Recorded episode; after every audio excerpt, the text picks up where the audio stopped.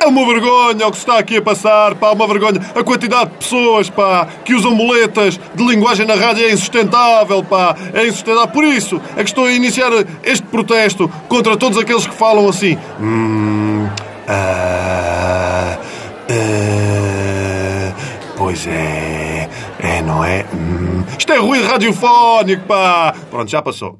Ah, afinal, não, ainda estava aqui um bocadinho. Isto é como os gases. Bom, sejam bem-vindos a mais um grande Mistérios da Desumanidade.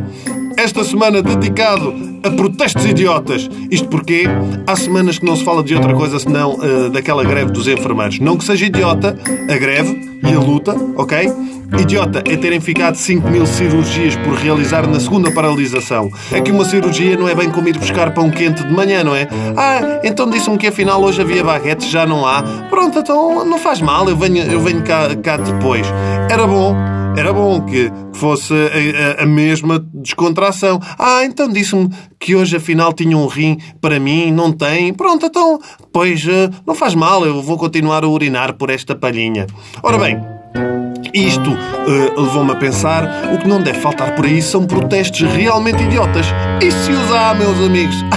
então não há. Podemos começar por este. Reparem bem: Associação Plain Stupid.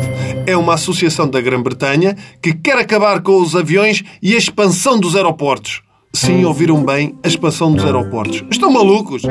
Então depois onde é que iríamos comprar perfumes com 50% de desconto e, e tax-free? E aquele pin para o frigorífico que me esqueci de comprar em Hamburgo, mas que há igualzinho na Portela?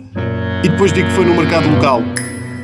Ora bem, este grupo quer acabar ainda com a publicidade a aviões e a viagens de avião e que as pessoas voltem ao século XVIII, mais ou menos. É o que eles pretendem, na realidade. É uma associação fortíssima na Grã-Bretanha. Já fora daí, como não andam de avião, demoram muito tempo a chegar a qualquer protesto noutro país.